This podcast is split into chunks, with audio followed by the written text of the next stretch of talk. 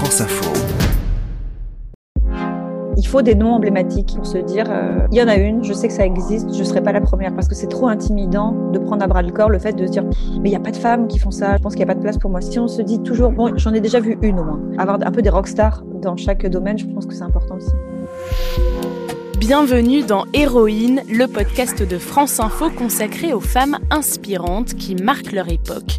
Dans cet épisode, avec l'autrice de BD Pénélope Bagieux que vous venez d'entendre, on va vous parler d'une aventurière, d'une enquêtrice, d'une femme brillante et indignée, de la première journaliste d'investigation, Nelly Bly. Elle s'est faite passer pour folle pour enquêter dans un asile psychiatrique. Elle s'est aussi déguisée en homme pour s'introduire dans l'entourage d'un narcotrafiquant. Ah oui, et puis elle a aussi fait le tour du monde en 72 jours, tout ça en étant une femme née au 19e siècle. Les textes à la première personne que vous allez entendre sont extraits des reportages qu'elle a écrits et qui existent aussi en livre. Nelly Bly, première journaliste d'investigation, c'est parti.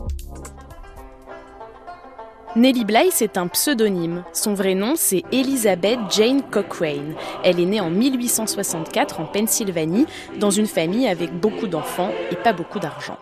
Son père meurt, sa mère se remarie avec tous ses enfants sous le bras, donc euh, parce que c'est la seule façon de s'en sortir financièrement pour une femme à l'époque, avec un homme qui adopte tous les enfants. En fait, il est violent et, il boit, et il bat sa mère. Et donc elle divorce, ce qui est très rare à l'époque. Et donc Nelly euh, veut travailler. Et à l'époque, le seul boulot qu'elle puisse faire, c'est institutrice. Même ça, c'est trop cher pour sa famille. Elle est obligée d'arrêter. Donc très tôt, elle est confrontée à, le, paradoxe de d'être une femme qui est dans la misère, mais qui ne peut pas travailler pour gagner sa vie parce que c'est pas convenable et où en fait la seule euh, voie possible pour une femme, c'est de se marier. C'est la seule façon de gagner sa vie. Quoi. Mais Elisabeth est douée pour l'écriture. Elle écrit des poèmes à l'âge de 16 ans. Et puis un jour, elle tombe sur un article particulièrement misogyne publié dans le journal le Pittsburgh Dispatch. L'article s'appelle Ce à quoi sont bonnes les jeunes filles La réponse étant rester à la maison, faire des enfants et le ménage. Elle prend sa plume et envoie une lettre incendiaire au rédacteur en chef qui lui propose de l'embaucher en tant que journaliste. Elle a choisi d'aller montrer le point de vue des perdants, quoi. Grévistes, travailleurs pauvres, femmes. Voilà, je vais aller raconter comment ça se passe euh, vu de l'autre point de vue. Désormais, Elisabeth s'appellera Nelly Bly et son premier reportage, elle le fait dans une fabrique de conserve en 1880. Elle raconte les conditions de travail très difficiles des ouvrières et son reportage fait exploser les ventes du journal. Mais les industriels qui le contrôlent font pression sur le Pittsburgh Dispatch et Nelly Bly est placardisée rubrique jardinage et théâtre. Autant dire que ce n'est pas du tout ce qu'elle a envie de faire. Elle part alors en voyage au Mexique avec sa mère pendant six mois. Elle est en vacances, mais elle mène quand même ses enquêtes, notamment sur la corruption des dirigeants mexicains. Elle se fait expulser du Mexique, quitte le Pittsburgh Dispatch, direction New York et son journal le New York World, tenu par Joseph Pulitzer. C'est là qu'elle a, elle a proposé son sujet euh, qui l'a vraiment rendu euh, mondialement célèbre euh, et puis qui est devenu un peu sa, marque de fabrique aussi. Et donc elle s'est fait interner en se faisant passer pour folle. Et là, elle a découvert vraiment l'ampleur de la catastrophe, c'est-à-dire vraiment les conditions épouvantables dans lesquelles étaient ces femmes. Et donc elle a, elle a fait son, son enquête cet asile, c'est le Blackwell Island Hospital. Quand Nelly Bly s'y infiltre, elle a 23 ans. Commençons par le commencement. Après avoir reçu mes instructions, je retournais à ma pension de famille et, à la nuit tombée, répétais le rôle dans lequel je devais faire mes débuts le lendemain matin. Ce n'était pas une mince affaire, pensais-je, que d'apparaître devant mon public et de le convaincre de ma folie.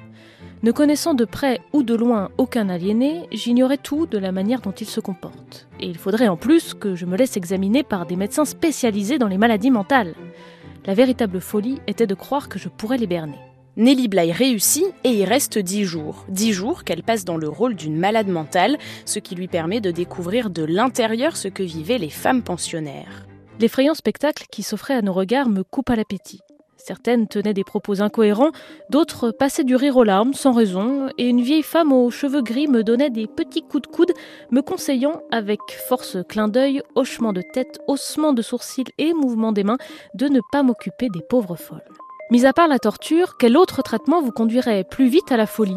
Je conseille à ces mêmes experts qui m'ont envoyé à l'asile d'enfermer n'importe quelle femme en bonne santé et saine d'esprit, de la forcer à rester assise sur des bancs à dossier droit de 6h du matin à 8h du soir, de la priver de lecture et d'accès au monde extérieur, de lui donner, pour toute récompense, des coups et une nourriture infecte et de voir combien de temps cela prendra pour qu'elle devienne folle.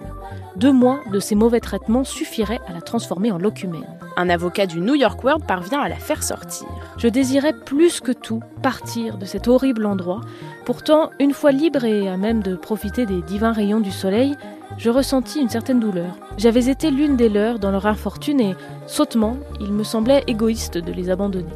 Son reportage est retentissant. Il fait la une de toute la presse. Nelly Bly vient de parler d'un sujet qui n'intéressait personne à l'époque. Grâce à elle, la ville de New York a débloqué un million de dollars pour améliorer la prise en charge des malades mentaux. La même année, en 1887, elle se déguise en homme pour infiltrer l'entourage d'un célèbre narcotrafiquant de l'époque.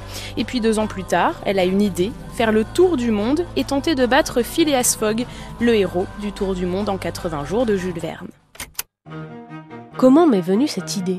Mon tour du monde débuta officiellement le 14 novembre 1889 à 9h40 et 30 secondes. Quand le sifflet retentit et que je vis leur silhouette décroître à mesure que l'Augusta Victoria m'éloignait, lentement mais sûrement, de mon univers, m'emportant vers des contrées et des peuplades étrangères, tout courage m'abandonna. La tête me tournait et mon cœur semblait sur le point d'exploser. Qu'était-ce que ces 75 jours? Pas grand-chose, mais ils me firent l'effet d'un siècle et le monde devint une interminable ligne droite. Et enfin, pas une seule fois, je ne me retournais. À cette époque, tout le monde a déjà lu le livre de Jules Verne et tout le monde se demande si Nelly Bly va battre le record. Et en fait, elle faisait des, petits updates à la presse partout où elle était. Donc c'était feuilletonnant. Les journaux vendaient à fond en fait son récit de voyage. Les gens euh, la suivaient, voulaient savoir où elle était, etc. C'est hyper moderne comme démarche. Elle, euh, elle a fait en moins de 80 jours 72 jours exactement pour parcourir 34 900 km avec un seul sac et sans même une robe de rechange.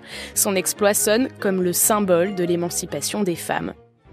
Et puis elle se retire du monde du journalisme. À l'âge de 31 ans, elle épouse un industriel millionnaire qui a 42 ans de plus qu'elle. Il n'a pas été marié avec elle très longtemps, il est mort, euh, voilà. Et elle a récupéré euh, l'usine de ce mec qui a fabriqué des, bidons en fer, faisant feu de tout bois. Euh, elle s'est vraiment penchée sur la question et elle a inventé et breveté un nouveau modèle de, de bidon. Désormais directrice d'une immense entreprise, elle décide d'améliorer la vie des ouvriers. Assurance santé, augmentation de salaire, installation de bibliothèque, son passé de journaliste n'est pas vraiment bien loin. La Première Guerre mondiale a éclaté et elle est allée, euh, elle est devenue correspondante de guerre dans les tranchées. Elle est allée dans les tranchées avec les poilus. En effet, en 1914, Nelly Bly se rend sur le front russe, s'infiltre dans les tranchées et devient la première correspondante de guerre des États-Unis.